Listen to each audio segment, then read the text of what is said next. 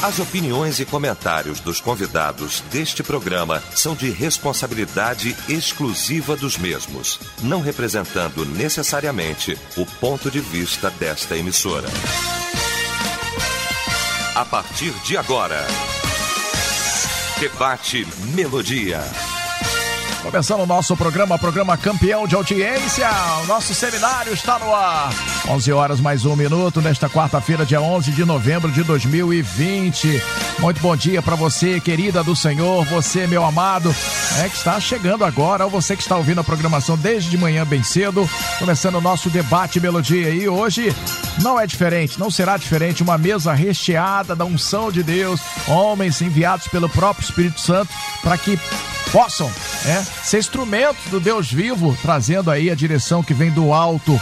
E deixa eu já dar meu bom dia aqui ao pastor Humberto Siqueira da Igreja Batista Monte é, Hermon, em Teresópolis.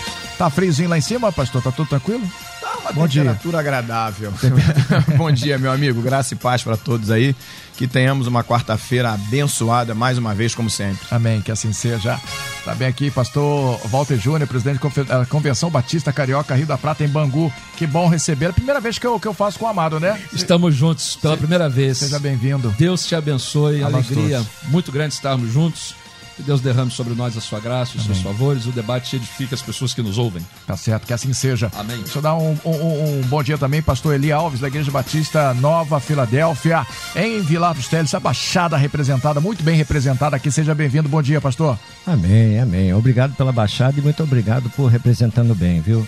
E que eu cumpra aí os requisitos necessários. Já Hoje, está cumprindo. A gente está ladeado aqui só para gente boa, né? Opa. Então a gente vai receber muito. Amém. Que, que Deus nos abençoe. Tá bom, vamos começar orando aqui. Quero pedir ao pastor Walter que ore pelo programa, por gentileza. Pai do céu, nós rogamos a tua misericórdia sobre nós, dominando a nossa mente, a nossa voz, nosso intelecto, para que as nossas opiniões reflitam a tua vontade para abençoar a nossa gente, o nosso povo nos dá a tua direção e que a glória do teu nome seja o nosso alvo. Oramos no bondoso nome de Jesus, o nosso Salvador, o Senhor da igreja. Amém. Em concordância, que assim seja. Você que está nos acompanhando, 11 horas e 4 minutos. Na primeira passada aqui, né? O tema hoje, bem cedo, a gente já estava falando com os nossos ouvintes. E a gente estava perguntando, né? Seja sincero. A melodia sempre quando faz essa pergunta, seja, já começa assim, né? Seja sincero. Enfim, a pergunta é como vai a sua caminhada com Cristo? Vai bem? Vai mal? É, é, é uma autoanálise, né? A gente olhar para nós mesmos, a nossa caminhada com o nosso Senhor e Salvador. É, é, eu quero começar com hoje com o pastor Humberto. Pastor Humberto, eu quero ouvi-lo que as pessoas têm ainda. Uma, o ser humano tem uma dificuldade para olhar para si próprio. Normalmente a gente olha para o outro, né? Fulano tá caído, ó. ó. Fulano caiu, Fulano tá com dificuldade. Mas a gente, nós, vamos nos colocar, a gente tem dificuldade de, de trabalhar essa coisa de olhar para dentro. E a Bíblia fala toda hora para a gente olhar para a gente mesmo, né? Mas, e os nossos ouvintes participando aqui, e certamente o programa vai nos trazer uh, sinceridade no, né, que vem do Senhor, que, que, que Ele espera de nós. Sim. Eu queria que só na sua primeira fique à vontade, fazer assim uma reflexão sobre sinceridade, fazer reflexão sobre estar andando com Jesus e, e, e para os nossos ouvintes já começarem a abrir os ouvidos espirituais. Por favor, pastor. Não, e eu até agradeço a sua, como eu costumo brincar aqui, né? Sua peça preambular, sua introdução, a peça preambular no direito uh, ah, para os causídicos. Mas eu assim, eu folgo legal na, na tua abertura, Renato, pelo seguinte. De, de, modo geral, as pessoas ultimamente elas têm sido muito, eu costumo chamar de compulsivo comparativo. Elas estão comparando muito a vida dos outros e com essa coisa agora de rede social, uhum. do tempo todo a gente está olhando, né, o que acontece por aí e tal. E aí a exposição e tudo. A vida espiritual, sobretudo, né, o nosso meio evangélico é um meio muito assim muito do outro. Nós falamos para o outro, reparamos muito o outro. E a questão do tratamento pessoal, às vezes, fica prejudicado. Então, por exemplo, na sua fala, aí me veio a memória, entre tantos textos, e um personagem que eu gosto muito, mas me veio já no Sermão do Monte, no capítulo 6, quando Jesus fala a respeito de oração, uhum. quando ele fala a respeito da nossa melhor oração. Eu costumo dizer que a melhor oração é aquela que nós fazemos sozinhos. Então entra no teu quarto, fecha a porta do teu quarto, ora em secreto, que em secreto teu pai te ouve. Acho que é a melhor ação. Uhum. Por vezes nós oramos na igreja, oramos em público, E a preocupação com a nossa oração é muito mais pelo que o outro vai ouvir e vira um discurso do que propriamente uma oração a Deus. E para analisar essa caminhada nossa com Deus, é preciso olhar para dentro. Sim. Uma das coisas que eu costumo dizer muito agora no, no discipulado que faço, numa, numa, forma, né? não nova, uma forma antiga, mas aplicada discipulado individual, eu falo muito isso. Todo texto bíblico que você lê traz para dentro de você. Nós falamos muito, nós vociferamos muito, nós ensinamos muito, pregamos muito. Mas o olhar para dentro que é um grande desafio. Quando falei aqui a respeito do personagem, é porque entre tantos que existem na Bíblia, mas tem um que eu gosto muito. Embora tenha cometido talvez os piores erros de alguns personagens do Antigo Testamento, que é Davi, uhum. erros, inesque erros inesquecíveis, mas aqui não é o momento para isso. Vamos tocar no ponto que eu acho o melhor de Davi, que era essa forma de se relacionar com Deus. Os salmos davídicos são, a meu juízo, a meu gosto, na realidade, os melhores. Porque Davi tinha uma capacidade de falar com Deus absurda. No Novo Testamento, quem eu vejo muito nesse. Muito para comparar aqui na questão de parecer, de semelhança, uhum. é Paulo. Não é? Paulo, que é um grande personagem do Novo Testamento, que nos traz os maiores ensinamentos no que diz respeito à doutrina.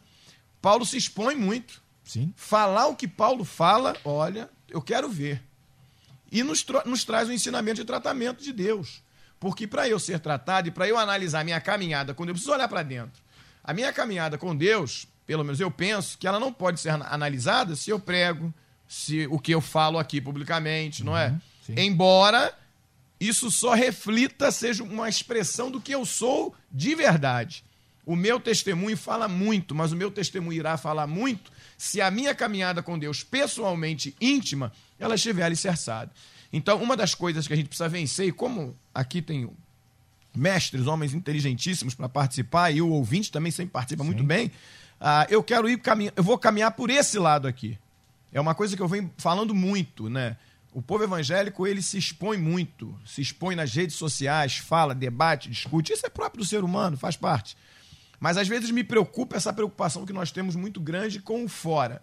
Há um tempo atrás aqui eu trouxe uma informação de uma pesquisa que foi feita que as pessoas vivem 75% para fora. Ou seja, exteriormente. O que eu visto, estou preocupado com o outro. O que eu falo, estou preocupado com o outro. O que eu prego, com o outro. Não é? Então, é lógico, todos nós vivemos uma vida pública, mas quando diz respeito a relacionamento com Deus, a minha caminhada, o primeiro passo é olhar para dentro. Sim. Então você começou muito bem.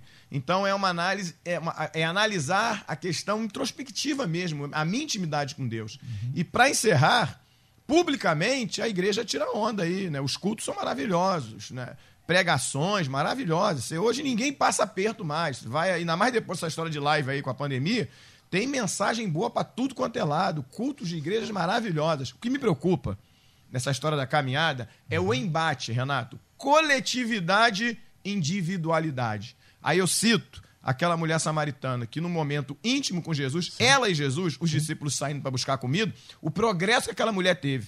Sim. Ela olha para Jesus como homem judeu, depois profeta. Ela começa de um, de um lado e foi para outro. Foi para outro. Rápido. Ela começa olhando para ele como homem. Qual é? Homem pedindo, judeu e homem pedindo uma samaritana. Samaritana, estava tudo errado, não é? E ela, aos poucos, com a intimidade, Jesus tratando da alma dela, e Jesus e os discípulos foram afastados, foram comprar comida. Uhum. E aí, naquele tratamento ali pessoal, íntimo, ela começa a ter uma progressão.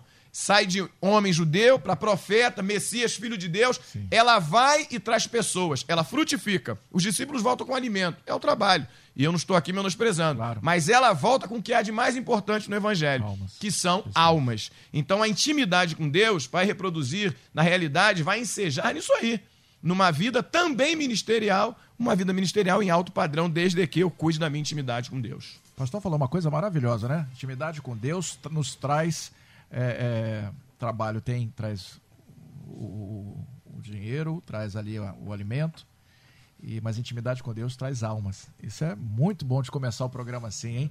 É, pastor Walter, quero ouvi-lo, por favor. Olha, Renato, algumas situações da vida cristã precisam ser bem pontuadas. Nós temos aquela vida cristã que é vivida no coletivo. Sim. E aí nós temos a igreja, temos as instituições, temos a Rádio Melodia, que é um braço gigante do reino de Deus aqui entre nós. Então a gente tem todas essas esferas. Mas eu gostaria de centrar a minha leitura sobre o tema ah, na importância da experiência pessoal do indivíduo com Jesus. Então, como é que vai sua caminhada com Cristo? Ela vai a partir de que você tenha tido uma experiência Sim. intransferível, pessoal, uh, com Jesus Cristo. E eu quero. O Humberto fez uh, menção aqui ao caso da mulher samaritana, e para ilustrar, suficiente, viu, a, a abordagem dele, mas para ilustrar mais ainda o ouvinte e, e trazer uma contribuição ao debate, uh, o texto de Atos 9, quando o apóstolo Paulo tem um encontro com Jesus. Uh, eu acho que essas experiências que são inesquecíveis, elas são definitivas para regular a relação do indivíduo uhum. com Cristo. Intransferível. É, ela é intransferível, ela não é dada por ninguém, uhum. ela, ela não é cópia de ninguém, não foi ninguém que me inspirou. Olha, eu olhei para o fulano de tal, veja, Renato, eu sou um flamenguista, a gente estava aqui antes do, do debate entrar, fazendo pra, quase uma mesa alguns, redonda. Alguns vão dizer assim, que situação, outros vão dizer glória a Deus. É, exato, é, exata, perspectiva. É, exatamente, a perspectiva. A gente estava aqui antes do debate conversando sobre futebol, fazendo uma, uma mesa redonda sim, aqui no off. Sim. Veja, uh, eu sou flamenguista porque assistia meus, meu pai vendo o jogo do Flamengo. Então meu pai era daquele tempo da TV, ele tirava sim. o volume da TV e botava o radinho de pilha no ouvido. Então eu via meu pai torcendo por determinado time e tornei flamenguista também. E está resolvida a questão. Eu acho até que é uma das melhores coisas que você pode fazer para uma criança. Agora, veja, é, por outro lado, a experiência com Cristo não pode ser assim. Não pode ser porque meu pai teve, porque minha mãe teve, porque eu sou amigo do pastor, ah, porque eu tenho colegas, eu tenho um grupo na faculdade que se reúne para culto, e aí eu acho que eu sou evangélico também, porque eu gosto daquele ambiente. Eu acho um negócio saudável, eu acho ser cristão bonito. Olha, eu acho que uma filosofia de vida jóia. Não, não, não, não pode ser assim. Assim você não terá uma caminhada com Cristo. Assim você terá uma caminhada com a religiosidade, assim você terá uma caminhada com a fé cristã sem necessariamente tê-la. Para ter uma experiência com Cristo, você precisa de uma experiência pessoal fundante. O apóstolo Paulo estava caminhando na direção de perseguir aqueles que iam para a sinagoga para falar de Jesus. Depois do encontro que Paulo teve com Jesus, ele usa a mesma estratégia daqueles a quem ele perseguia. Toda cidade que Paulo chegava, a primeira coisa a fazer era ir à sinagoga para falar a respeito de Jesus. O que aconteceu com Paulo? Ele teve uma visão de Jesus. Ele, te, ele ouviu a voz de Jesus. Inconfundível voz. Inconfundível, a doce voz de Jesus. E essa inconfundível e doce voz, Renato, deixou Paulo é temporariamente cego, cego. Então a gente pensa que quando encontra Jesus vai ter fogos, né? Eu fui numa igreja, Renato, no norte do Brasil, é, impressionante. A, a igreja estava em obra e sem teto. Então o pregadora pregou, fez o apelo, e quando as pessoas foram à frente, aproximadamente 6, 7 mil pessoas naquele, naquele espaço aberto, ah, do lado de fora, quando as pessoas foram à frente, ah, o, o, pregador disse assim: agora você olha para a igreja, não fica olhando para mim, não. Olha para lá que tem uma festa para você. Faixas, sejam bem-vindos à família, bolas de gás subindo. E do lado de fora, fogos de artifício. Veja a estratégia da igreja para fazer uma festa para as pessoas que receberam Jesus. E o pastor dizia: assim como uma festa no céu, Amém. hoje é uma festa também para você aqui. Renato, eu fiquei com vontade, falei, se eu soubesse, ia na frente também. Porque nunca me deram uma festa daquela, com faixa, com bola, fogos de artifício, negócio gigante. Mas deixa eu contar uma coisa para você, Renato. Paulo, quando aceitou Jesus, não teve nem fogos, Sim. nem bola, nem faixa. Ele ficou foi cego. E a gente pensa que aceitar Jesus significa uma grande festa. Às vezes a gente tem sofrimento por isso o apóstolo Paulo não negociou a sua fé. O texto do Novo Testamento diz que de perseguidor ele passa a ser perseguido. E quando Ananias ouve que ele deve ir lá liberar a vista de Paulo, ele diz: Senhor, mas esse homem aí faz mal à nossa turma. E Jesus diz a Ananias: Ele aprenderá o quanto deve sofrer pelo meu nome. Olha isso. Então, Renato, Uh, veja, nós temos uma experiência marcante. Por isso, Paulo foi quem foi. Então, a minha caminhada com Cristo, eu imagino, é definida pela experiência fundante que eu tenho com esse Jesus. Ouviu aí, ouvinte? Então, vai aí olhando para você, as experiências que você tem com Cristo. Se não as tem, peça ao Senhor que se revele, não é isso? Pastor Eli Alves, quero ouvi-lo. Seja bem-vindo mais uma vez. Eu quero ouvir pela primeira vez. Fique à vontade. Coisa boa ouvir, né? Muito eu fico bom. encantado aqui. Eu Como- fico assim. Como a gente recebe, né? eu- Quando, quando o Eliel vai voltar muito em breve, né? Certamente, feliz, com um sorriso no rosto. Com a faixa da vitória. É, eu fico assim, é, ouvindo. E, mas é muito bom não só ouvir, como participar. É uma, é uma delícia ouvir vocês. Ouvir o Espírito Santo, melhor, ouvir vocês não. Ouvir o Espírito Santo de Deus falar. É, Deus fala, né? Amém. Deus fala. E a gente vai sendo abençoado, né? Amém. Às vezes o ouvinte pensa que ele é que está lá só para ser abençoado. Não, E nós já, fica- come... e a gente fica aqui, né? já começamos a ser abençoados aqui Amém. com a, com a palavra do- dos nossos irmãos. Mas é, a, a pergunta é muito pessoal. É muito pessoal. Eu gostaria até de, de me ater a essa pessoalidade que a pergunta conduz. Primeiro, já começa, seja sincero. Ser sincero é ser transparente, é ser verdadeiro. Né? É colocar o que está lá dentro para fora, onde está o nosso verdadeiro eu. Muitas vezes a pessoa conhece a nossa vida de fachada, mas não sabe realmente o que somos e como somos. Sim. E uma outra palavra aqui extraordinária no andamento da pergunta é: como vai a sua caminhada com Cristo? E para nós realmente agirmos nessa sinceridade, nessa transparência, aí nós vamos chegar a dizer o que é a nossa caminhada. E eu senti de Deus de nessa ocasião falar uma coisa: eu, eu não nasci em lar cristão.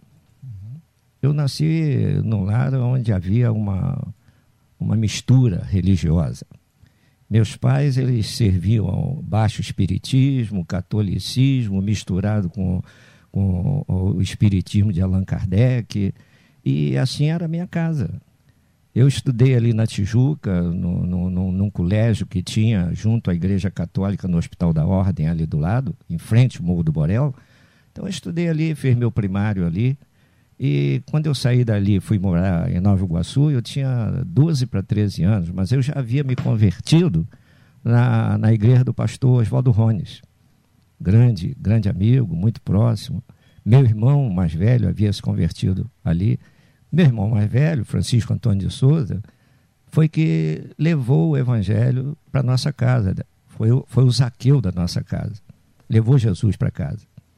E depois da conversão dele, porque ele era o mais difícil da família, ele era o problemático. Jesus já começou no mais problemático. Jesus começou com o mais difícil e começou a haver uma mudança na nossa casa. Depois foi o meu outro irmão acima de mim, depois fui eu, com 12 para 13 anos. E logo depois que eu me converti, fui para Nova Iguaçu e me batizei lá na, na primeira igreja batista de Nova Iguaçu com o pastor Silas Batista. E, foi uma caminhada, porque desde, desde o início Deus começou a trabalhar na nossa vida, né? começou a, a mudar, os meus amigos mudaram, agora eram amigos da igreja, comprometidos com Deus, formamos um conjunto evangélico e começou a caminhada. E nessa andança toda, né, nós passamos a ter muito compromisso dentro da igreja, muito trabalho. Sempre gostei de trabalhar na obra. E um dia o Senhor falou com o meu pastor, o pastor Antônio Barbosa Lima, aqui na Peniel da Tijuca, foi quando nós saímos da igreja tradicional para a obra de renovação, e ele falou que ia me conduzir para a ordem para eu ser consagrado a pastor. Eu até questionei ele, só tenho certeza, é isso mesmo? Porque eu gostava de trabalhar na igreja, mas eu nunca havia me despertado. não se via. Não, não havia me despertado Sim. para a questão de ser pastor. Hoje a pessoa briga para ser pastor, não é? Mas eu não tinha esse interesse, não tinha. Hoje a pessoa não quer nem ser pastor.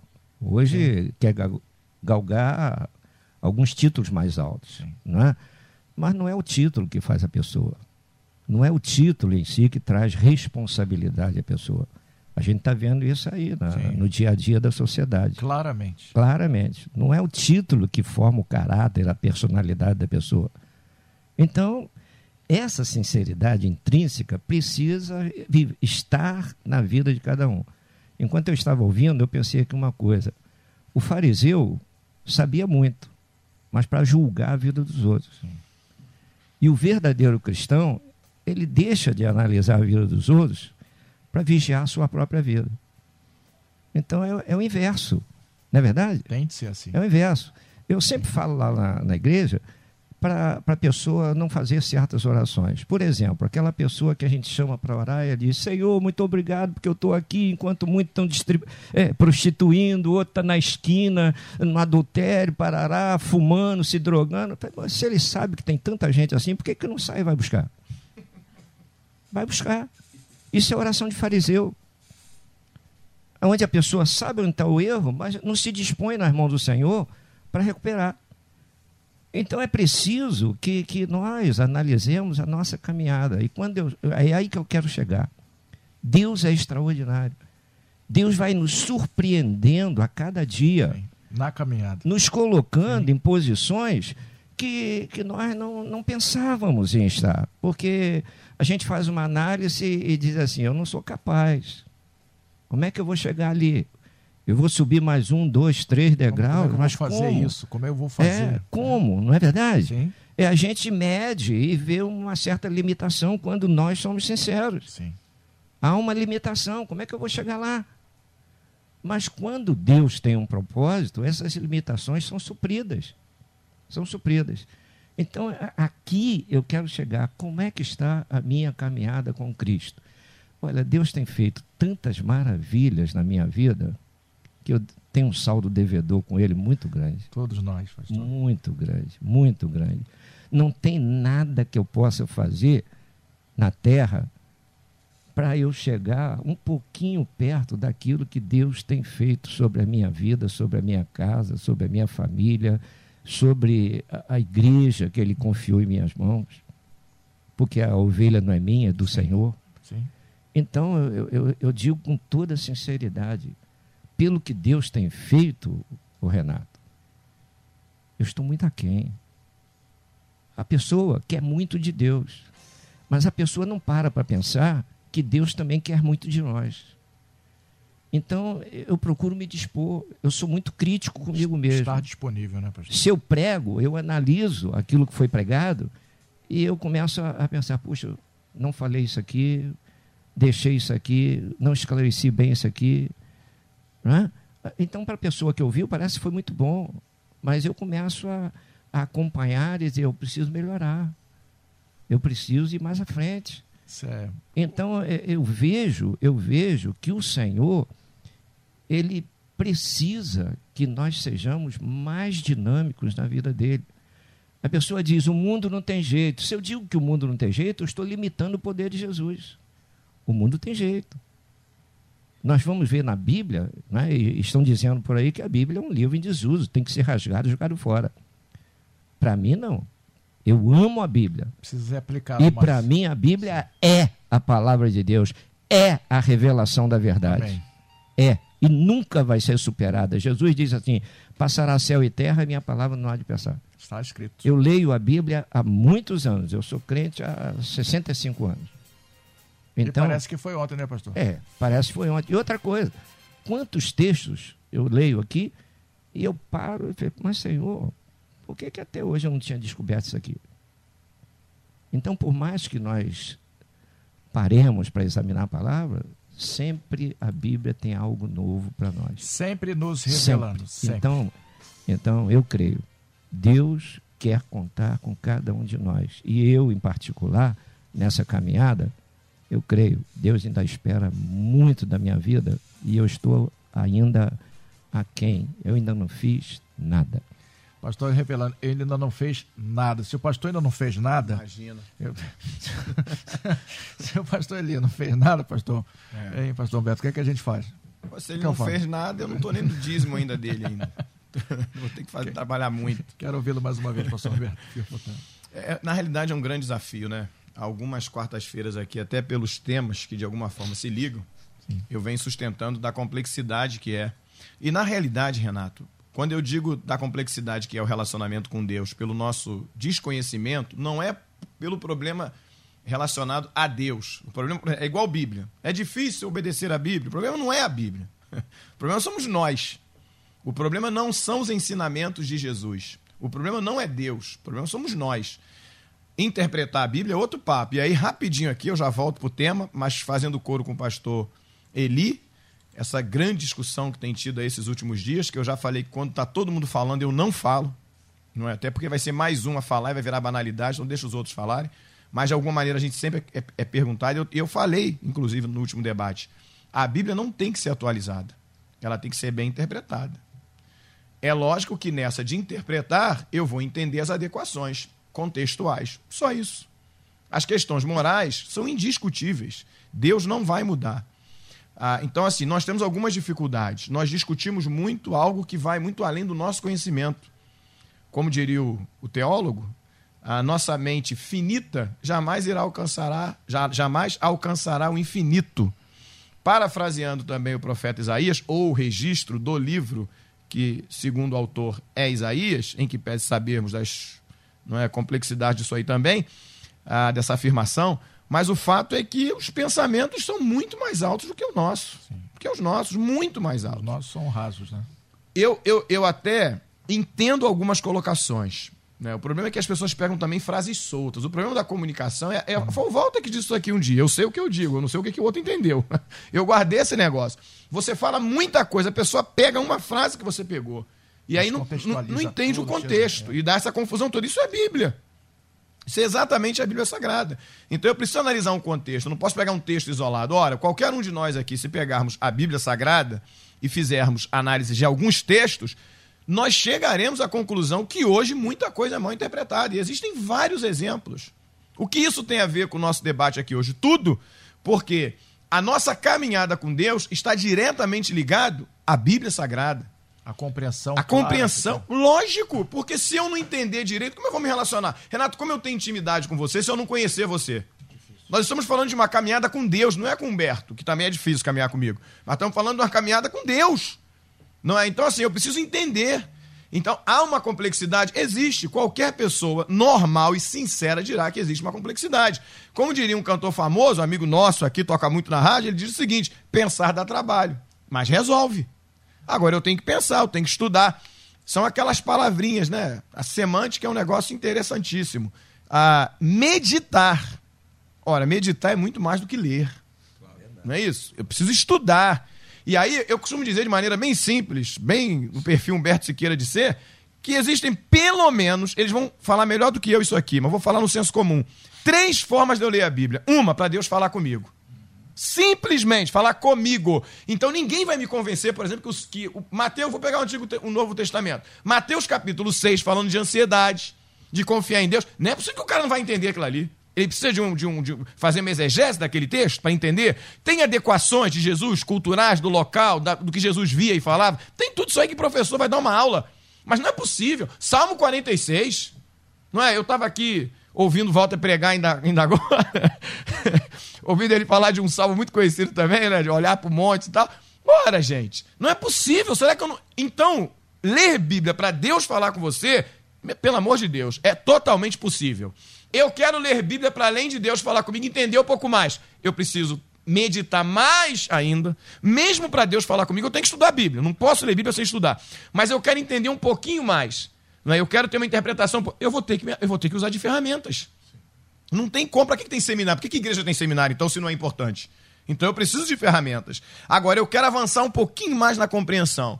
Então eu vou ter que ter ferra... eu vou ter que usar as ferramentas de hermenêutica e todas as que existem para eu interpretar. Agora eu quero dar aula. Eu quero discutir. Aí pegou, irmão.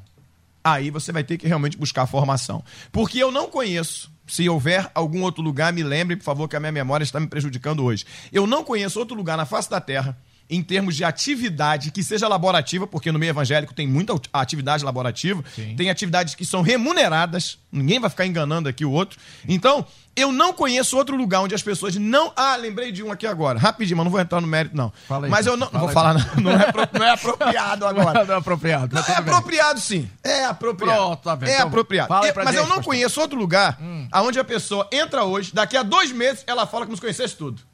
Ela abre Bíblia, discute com o pastor como se ele entendesse tudo. Eu não conheço outro lugar onde as pessoas rapidamente alçam lugares, elas conseguem alcançar lugares. Tem a ver com debate. Porque o nosso meio ele é muito exteriorizado, ele é muito, é muito cheio de estereótipo. O cara prega bem, o cara fala, o cara, ó, se vestiu, botou aquela, aquela roupa bonita, sapato, camisa tal, aí já chama atenção. Falou bonito, e dependendo se for no meio ainda, vou, Uhum. vou- vou- vou- agora eu vou cortar na nossa carne. Se for no meio renovado, o nosso é renovado, tem um pentecostal. Hum. Se for no meio renovado, piorou. Porque ele deu uns glória a Deus, um aleluia, meu irmão. Pegou um texto e fez uma, uma, uma roupagem bonita, aquela tal da revelação. Caramba, o cara tirou uma revelação que não sei o que, inventa umas coisas. Aí vai, pronto. Rapidinho, ele vira um pregador, vai pra rede social, daqui a pouco curte, ele fala uma coisa e o cara vai embora. Então é um meio onde, infelizmente, pela pouca necessidade que se tem em muitos lugares, eu estou falando aqui, eu estou generalizando, não pode ninguém aqui pegar, porque, por exemplo, em Monte Hermano não é qualquer um que prega. Estou falando agora da minha igreja. Em IBNT, as duas igrejas que eu sou e sou responsável, não é qualquer um que prega. Agora, tem lugares que não é assim. Esse dia a pessoa falou pra mim, político, ah, foi num lugar, me deram oportunidade. Como assim? É, deram uma oportunidade. Aí eu, eu, eu- já que você pediu, eu vou falar. Por favor. Outro- Eu tava conversando isso com a minha filha esses dias, a Júlia, que faz direito. Rapaz, eu, eu, eu nunca vi. Uma, é uma outra atividade que é a política. O camarada não sabe nada, não conhece nada. Se tiver voto, ele consegue entrar lá e ele não tem a mínima noção do que ele está fazendo. Pastor, o que, que tem a ver isso com, com o debate? Não tem nada a ver, mas já que pediram para eu falar, eu tô falando. Porque assim como na igreja, o cara começa. Ele, ele pregou hoje, fez uma oração, falou bonito, amanhã o cara já tá lá. E detalhe, dependendo do lugar, meu irmão, bateram nas costas dele, deu um tapinha, falou, rapaz, que palavra. Ele já se acha. E aí ele vai embora. E, e- e- não precisa de formação. Eu, mais uma vez, eu vou recorrer aqui a Batista, porque é o meio que nós conhecemos. Tem que estar no seminário, tem que, ter, tem que ter formação, tem que ter feito um seminário, vai passar por uma prova. Mas tem muitos lugares que isso não é exigido. Assim, torna-se até ser fácil. Então, se eu quero ensinar, se eu quero pregar, eu tenho que estudar. Eu queria muito ser músico, eu queria tocar ou cantar. Era o meu sonho. Eu queria tocar alguma coisa ou cantar. Só que eu tive um pastor, pai e mãe, tão bom que meu pastor falou logo: meu filho, você não foi chamado para isso, você é horrível. E meu pai e minha mãe diziam a mesma coisa. Foram sinceros. Eu fui orar, Deus falou que era a palavra, eu fui estudar, meu irmão. Hoje eu canto eu sou presidente. Eu mando na igreja, eu canto, não é isso? Sim. Ou seja, quer ouvir Deus falar, abre a Bíblia que Deus fala. Bíblia, não é caixinha de promessa. Abre a palavra de Deus que ele vai falar com você. Peça ao Espírito Santo que ele vai te ajudar. Quer entender um pouco mais? Vai estudar um pouco mais. Não é? Vai se aprofundar um pouco mais. Quer debater, quer ensinar, quer pregar, quer dar aula? Aí vai buscar formação. Aí vai buscar formação, tá certo? E o pior disso tudo, pastor, você estava falando aí, é que como contamina, né? Uma pessoa- como co- outras pessoas estão ouvindo, o- o- talvez lá a pessoa que não tem, não sabe o que falar, tá falando lá e como contamina. Contamina. E vira um problema. Posso rapidinho ali e volto já? Vou- vamos ali rapidinho, a gente volta daqui a pouquinho, tá bom? Estamos apresentando Debate Melodia. Muito bem, 11 horas e 35 minutos. Já estamos de volta aqui na nossa programação, recebendo aqui os pastores e hoje estamos conversando, falando aqui o nosso debate seja sinceridade, né? Seja sincero como vai a sua caminhada com Cristo. Muitos ouvintes participando aqui, é, falando da importância, né? E realmente falando sobre o lado individual da sua, da sua experiência. E aqui no tema foi trazido a, a, a baila, né? A nossa reflexão, a questão da igreja, a questão do conjunto, do conjunto, a questão individual, a questão específica. Também falando sobre o alimento. Acabei, né, antes de ir para o comercial, falando sobre a contaminação, né? Que às vezes, se você não tiver uma base no evangelho, você pode ser levado para um lado ou para outro. E aí que está o problema. É ter experiência com o Senhor Jesus, é andar com Ele todo o tempo. Pastor, Pastor Walter Júnior, quero ouvi-lo e, e já trazer aí ah, os nossos ouvintes aqui nesse segundo momento do, do programa. A gente termina sempre um pouquinho antes por causa do horário político, né? E a gente tentar rodar um pouco mais. Quero que o senhor fale agora para os nossos ouvintes, essa segunda parte. É, como o ouvinte deve se comportar, o que, que ele deve buscar. Eu sempre gosto do- da segunda parte do programa dar caminhos.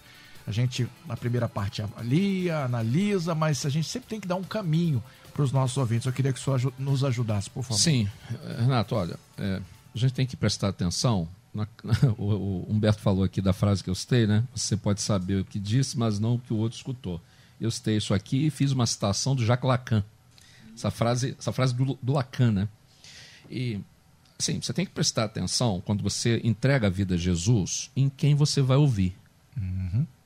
Porque essa caminhada ela pode ser prejudicada se você ouvir pessoas erradas. E talvez não sejam nem pessoas erradas, mas ouvir do jeito errado as pessoas sem interpretá-las. Então veja, uh, existem pessoas que falam do Evangelho, abrem a Bíblia e falam, mas não do lugar pastoral.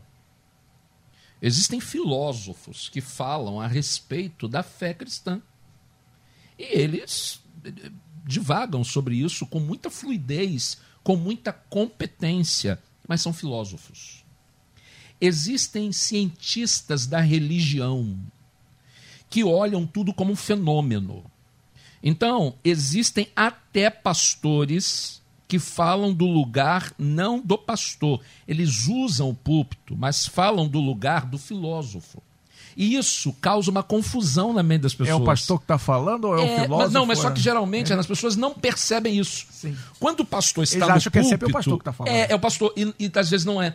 Às vezes o camarada, ele escolheu uma área do conhecimento e ao invés de usar a palavra de Deus, a Bíblia como plataforma, e usar a área do conhecimento dele como ferramenta, ele faz o contrário.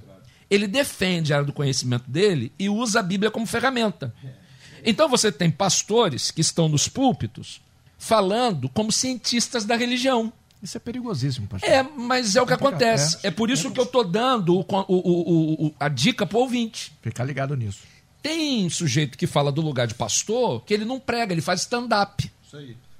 Aí ele conta três piadas, ele tal, e anima a turma, e todo mundo acha que está falando do lugar pastoral. Veja, eu não estou dizendo que não é pastor, eu não estou aqui julgando o ministério de ninguém. Sim. Eu só estou aqui dando orientação ao ouvinte para ele entender que ele pode estar tá ouvindo uma opção de coisa. Então, ó, tem o lugar do cientista da religião. Outro dia um desses aí falou, deu um cripopó danado. Falou errado? Não, ele só falou de uma outra matriz. E pouca gente tem maturidade para fazer a diferenciação das matrizes. Ah, agora, veja, eu eu sou historiador. Eu tenho que tomar um cuidado danado, Renato, para quando eu pregar, eu não dar aula de história. Porque se eu cochilar, eu vou dar aula de história. Só que uma aula de história, o sujeito fica sem um sermão e não prejudica ele no sentido de dar a informação errada. Agora, um filósofo pode escangalhar tudo. Um cientista da religião pode lançar perguntas e dúvidas ao ar Nossa. que arrebenta a fé de todo mundo. Então, assim, tem que saber o que, que você está vendo. E o fato de estar tá muitos anos militando no Evangelho, Renato, não é garantia de nada, não. Que tem gente com experiência falando bobagem. Tem gente com experiência que escolheu o lado errado. Ele é muito experiente, mas ele escolheu o lado errado. Ele está com a dinâmica equivocada, porque a centralidade precisa ser a escritura. A chave interpretativa da Escritura é o Cristo ressurreto. Não tem lugar para outra coisa. A centralidade é a Escritura e a chave interpretativa. Não, porque aí teve o um debate, né? Não, eu vou interpretar a Bíblia do meu jeito, ou eu vou. Gente, é uma questão de chave hermenêutica. A chave hermenêutica é o Cristo ressurreto. Qualquer Bom. pessoa que ler a Bíblia a partir do Cristo ressurreto, ele está lendo a Bíblia nas possibilidades que ela dá. Olha, você, eu, eu, li, eu li o Corão. Não tem no Corão uma surata, que é como se chama os versículos no Corão, dizendo assim, ou, ou paralelo ao texto bíblico que diz que onde está o Espírito do Senhor, aí a liberdade. A gente não tem um verso, uma surata do Corão paralelo ou com ensinamento semelhante a esse da palavra. Onde está o Espírito do Senhor, aí há liberdade a gente está voltando àquela ideia da Santa Inquisição, uhum. que a gente joga gente no inferno, que a gente oh. demoniza, que a gente diz que está errado. Não, não, não, não precisa disso. É só você entender quem você está ouvindo. Procura saber. Ah, pastor tem que falar do púlpito. E do púlpito se prega a Bíblia, se expõe a Escritura. Então, Renato, eu, eu, se você me convidar para ir na sua igreja pregar, eu dificilmente vou usar um PowerPoint para pregar. Eu dificilmente vou botar um vídeo antes ou depois de pregar ou durante o sermão. E dificilmente vou botar uma foto, uma imagem. Sabe por quê? Porque eu acho tão bonito abrir a Bíblia, a Escritura e expor. E eu não estou criticando quem o faça, porque é didático, é pedagógico. Sim. Mas eu prefiro muito a exposição bíblica. Então, quem vai para a igreja do Rio da Prata, ele vai assim: ó, vai ouvir um sermão, é a igreja onde eu estou pastoreando, ele nunca vai esperar ver um vídeo de três minutos antes de eu pregar. E o dia que, ele, que eu fizer isso, ele vai olhar assim: isso aqui que deu no pastor hoje, que está um negócio esquisito. Porque, rapaz, eu não corto volta, eu já entro abrindo a Bíblia expondo o texto. Agora, eu quero ouvir o filósofo, eu sei que eu estou ouvindo um filósofo. Eu, eu estou ouvindo um cientista da religião, eu estou ouvindo um cientista da religião. Então, cuidado com quem você ouve. Não é para você não ouvir, é para você saber de que lugar aquela pessoa está falando. E ter o discernimento espiritual para. Para entender isso aí. Bacana, legal, hein? Agora faltam 18 minutos para o meio-dia. Estou aqui recebendo, estamos recebendo, né? E mais uma vez aqui o nosso querido pastor Eli Alves. Quero ouvi-lo mais uma vez, pastor. É, e como é, é, importante e perigoso isso que a gente está falando, né? Essa coisa de caminhar. Né? A nossa caminhada individual, mas ela passa pelo coletivo. Querendo, em algum momento vai passar pelo coletivo. E se a gente entender o coletivo, nos ajuda a, a nossa caminhada individual. Pelo menos ajuda e não atrapalha, né, o, o pastor, pastor Eli? É verdade. Eu creio que no meio disso tudo que nós estamos falando, o objetivo é justamente esse. Primeiro, mostrar que nós também precisamos buscar. Aquele que mais recebe, mais lhe será cobrado. Então, o pastor, ele precisa estar ali como exemplo. Ele não precisa se impor como exemplo. E a vida dele é de uma transparência natural. Então, se nós queremos que a igreja seja comprometida com a Bíblia, é preciso que, primeiro, nós passemos as verdades bíblicas. Né? Hoje, a filosofia de estou com a Bíblia no abro está latente. Né? Hoje, quando a gente observa um líder religioso mundial falando certas situações, conduz rapidamente a humanidade à, à incredulidade. E Jesus disse lá em Mateus 24 que o pecado estaria crescendo e o amor se esfriando. Por que, que o amor se esfria? Porque o pecado cresce. E, infelizmente, essas coisas não estão só na sociedade em si que não conhece a Cristo. Está dentro da igreja. Está dentro da igreja. Mas por quê? Por causa da permissividade de muitos líderes, que deixa a igreja correr de qualquer maneira se nós pregarmos a palavra e não uma mensagem né, direcionada para amaciar o ego daqueles que estão ouvindo, não é? Porque se nós fizermos isso, se for uma mensagem direcionada para amaciar o ego, não haverá transformação da igreja. Se nós pregarmos a verdade e a palavra é contra o erro, o tropeço, a mentira, o pecado, alguns vão se levantar e vão embora. Mas aqueles que querem mudança, que querem transformação, vão tomar uma atitude com o Senhor. O autor da salvação é Jesus. O agente, o agente da salvação é o, o Espírito Santo de Deus. Mas a regeneração vem através do conhecimento da palavra. O alimento para a vida espiritual é a palavra. Então, se eu fecho a Bíblia e a Bíblia é obsoleta, é ultrapassada, já não vale mais nada, então o que, é que vai transformar a minha vida? O conhecimento do homem? A filosofia é muito bonita. Eu gosto da filosofia, mas a filosofia tem seu lugar e não substitui a Bíblia. E a maioria dos filósofos, eles não tinham essa pretensão. E a própria palavra em Eclesiastes 3 vem dizer que há tempo para tudo. Há tempo para tudo. Agora, altar não é lugar de filosofia. Altar é lugar de adoração. A quem? Ao Senhor. Por isso é que eu não aceito esse negócio de apresentação, isso e aquilo, show no, no altar. Altar não é palco. Quer apresentar o homem? Vai para o palco. Quer adorar? É altar. Altar é lugar de compromisso com Deus.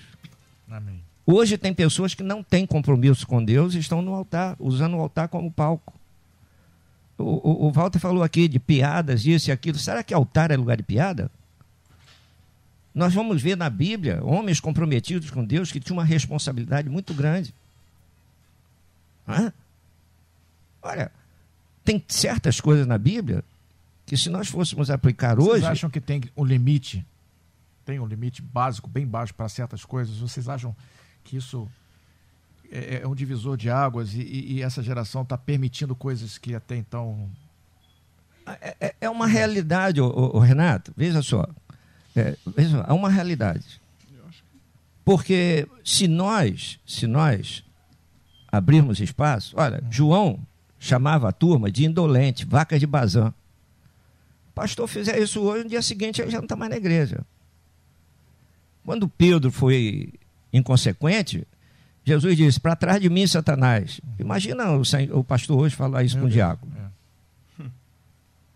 Você entendeu? Sim, sim. Mas o Senhor não estava chamando Pedro de demoniado, mas disse que o diabo estava sugestionando Usou, na mente né? dele. Foi, foi usado ali. Entendeu? São certas situações que a gente filtra, a gente vê, não é? Mas a gente tem o cuidado. Porque hoje, então, até dentro da igreja, a turma está muito sensível. Muito sensível. E tem muitas pessoas dentro da igreja que não querem ser orientadas. Quando você chama, orienta, mostra a verdade, a pessoa atravessa a calçada. Essas pessoas não querem. Isso é normal. Que segurem aí, a mão, né? Aí é que chega né, a grande questão. Você vai ser fiel a Deus em falar o que Deus quer ou você vai vacilar e falar aquilo que o homem quer ouvir. Mas se vocês não fizerem, serão cobrados. Quero ouvi-lo mais uma vez. Exatamente. É, lá na frente, é. muitos serão cobrados por isso. Pastor Humberto, quero ouvi-lo mais Só uma vez. contribuir aqui com, com, com o debate. É, eu acho que cada coisa no seu lugar. Púlpito, culto, é para pregar a palavra. Caminho junto com os dois pastores sobre tudo que o Walter falou. Não prego com um PowerPoint, não boto vídeo, nunca coloquei. É, gosto de pregar a Bíblia até para usar um, um, um, iPad, um negócio desse aí eu tenho dificuldade às vezes. Uh, embora né, prepare seus bolsos, etc. Agora, acho cada coisa no seu lugar. A igreja hoje, Renato, também, diferente do, do, lá há 36 anos, quando eu entrei na igreja, o pastor Eli aqui tem muito mais experiência do que eu, volta um pouquinho mais do que eu. Ele... é, é, com certeza. o, o, pastor Eli muito mais, ele, pastor Eli muito mais, né? Já contei aqui testemunhos meus de conhecer ele antes de eu ser pastor né? e aprender com ele. Mas eu acho cada coisa no seu lugar. A igreja hoje, ela discute tudo e ela tem que discutir. Se alguém disser assim, pastor, não fala isso, o cara vai ver na internet. Sim. Então, na realidade, também é uma responsabilidade do pastor é, estimular o conhecimento, o debate. Agora, para nós, culto, pregação é Bíblia. Não é filosofia. Por exemplo, um negócio que está entrando forte aí, coach. Não é? é? Teologia do coach. Pelo amor de Deus. Eu, Como é que é? teologia do coach. Teologia coach, do coach. É, eu, eu vivi para ver isso. Eu vivi para ver isso. Então o cara é coach teólogo, quer dizer, na realidade, eu, eu, eu sempre falo isso, estão vendendo caro o que a Bíblia dá de graça. O que Jesus ensinou de graça. A palavra de Deus é viva e eficaz. O restante todo mundo conhece Hebreus 4:12, não é? A palavra de Deus é mais penetrante que espada alguma de dois gumes, que penetra até a divisão do nome do espírito juntas e medulas, e é apta para discernir pensamentos e intenções do coração. Ou seja, a palavra de Deus é suficiente para tudo. Em termos de cura, de tratamento, para conversão é Bíblia. Para tratamento é Bíblia. Eu estou tendo experiências agora com o discipulado, de uma feita de uma forma não nova, mirabolante, nada disso. Forma de Jesus, mas mais aplicada que tem tido, assim, ensinamentos maravilhosos. Tem até uma página sendo construída aí no Instagram, Humberto Siqueira, discipulado, e na minha mesmo tem testemunho de pessoas que contam isso, transformações que estão vivendo. Bíblia! Bíblia, eu não uso filosofia, eu amo filosofia, formação em filosofia, estudo filosofia clínica, que é uma área de ciências humanas, mas ninguém me vê no púlpito pregando. No gabinete, eu não uso filosofia clínica. No gabinete, eu não uso. Em discipulado, eu não uso filosofia. Eu, eu gosto de filosofia, amo, desde os 18 anos de idade e entendo o papel da filosofia. Posso falar de filosofia? Posso, numa outra hora. Uhum. Num outro momento eu posso falar. Na realidade, o evangélico, o crente, o protestante, ele pode falar de quase tudo. E nós devemos, também é um papel da igreja e do pastor, se ele tiver condições, Sim. instruir, ensinar, conversar. Isso é saudável. Incentivar. Né? Incentivar, isso é saudável. Trabalhar a mente do sujeito. Agora, a nossa vida espiritual parte da Bíblia. O ensinamento é bíblico, o culto é Bíblia. Agora, já dei muita palestra e usei PowerPoint, usei vídeo. Eu tenho dificuldade com esse negócio de PowerPoint. Fui dar aula domingo agora usando, foi uma luta. Eu tenho dificuldade porque eu não manobro muito bem essas coisas. Mas também não vou questionar quem use. Sim. É como o Walter falou, é um, é, um, é, um, é um meio didático de ensinar. E aí tudo bem. Agora, culto é culto. Pregar mensagem é Bíblia, não tem que contar história. Eu, eu sempre eu digo o seguinte: vem um, eu falo alguma coisa brincando, descontraindo, a igreja me olha espantado. Vem um famoso e fala uma, um negócio absurdo, todo mundo ri e acha engraçado. Conta uma piada, todo Conta uma piada, todo mundo acha engraçado. Graças a Deus, se eu contar piada, fizer graça fora do contexto bíblico na minha igreja, eles vão estranhar. Embora eu seja muito descontraído e sou a favor da descontração, da alegria. Agora, tudo com respeito e tudo na centralidade bíblica. Eu acho que é cada coisa no seu lugar. É e isso ajuda as pessoas a caminharem com Cristo Jesus. É? A Bíblia. Isso aí. A Bíblia. Gente, faltam agora alguns minutos para a gente entrar no horário político. Eu já quero agradecer né, uh, os nossos a presença de todos vocês, agradecendo aqui pastor Walter Júnior, presidente da Convenção Batista Carioca, Rio da Prata, Bangu, Rua dos Limadores, 866. Tá certinho, pastor? Perfeito. Eu vou, eu vou dar aí pro senhor um minuto e meio pro senhor fazer suas considerações finais aí, fica à vontade. É, eu quero agradecer a chance de estar de novo com a melodia e deixar bem claro para vocês que a graça de Deus supera as nossas limitações. Ah, e na caminhada com Cristo, nós seremos mais que vencedores sempre. O debate rola aqui, Renato, mas rola online também, né? Aí fica todo mundo, manda abraço para mim. Tem gente de Angra, tem gente de Aracaju, tem gente do Pará. Aracaju é legal, Amigos meus. Aracaju, Aracaju tem uma boa. Eu, eu Belém, oh. tomar um tacacá lá. Oh. Rapaz, coisa boa. Gente de Angra. Meu pai tá lá em Belém. Tá lá em Angra, né? Meu pai tá em Belém. Gente de perto, gente de longe, gente de São João, gente de Angra, gente de Aracaju.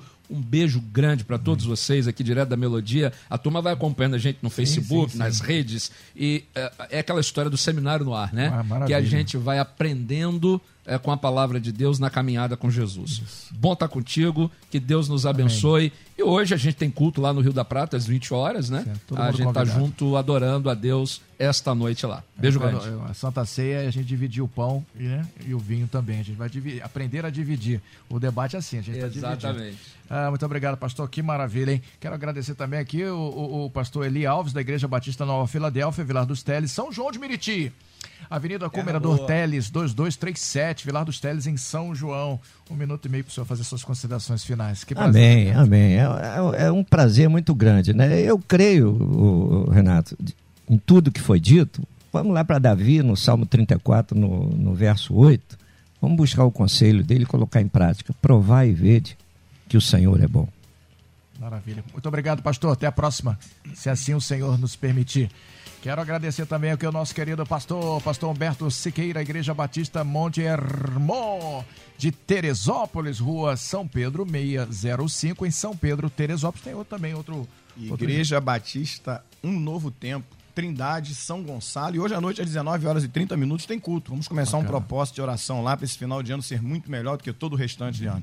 Eu vou aproveitar aqui rapidinho e mandar Sim. um abraço. Preciso mandar um abraço, parabéns para Priscila, que é a secretária lá em BNT, a mina de Deus, que hoje está comemorando aniversário. Que Deus abençoe a vida dela tremendamente. Renato, posso deixar um recado aqui rapidinho, meu amigo? Pois não. Então eu quero chamar a atenção do povo evangélico nesse momento, agora. Quero muito a sua atenção. Porque no próximo dia 15 agora, Renato, todos nós temos uma responsabilidade. Sim. E eu quero falar diretamente ao povo evangélico. Nunca na nossa história foi tão importante o nosso voto, a nossa conscientização.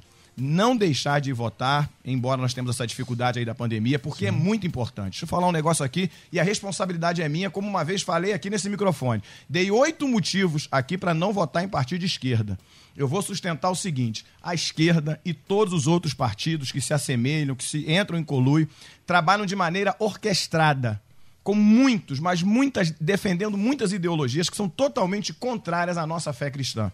Então, dia 15, é importante nós termos um voto consciente.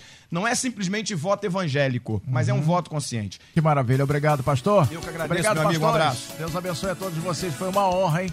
Foi uma honra. Chegamos ao final de mais um debate Melodia. Que maravilha, né, gente? Amanhã tem mais encontro marcado, se assim o senhor permitir, a partir das 11 horas.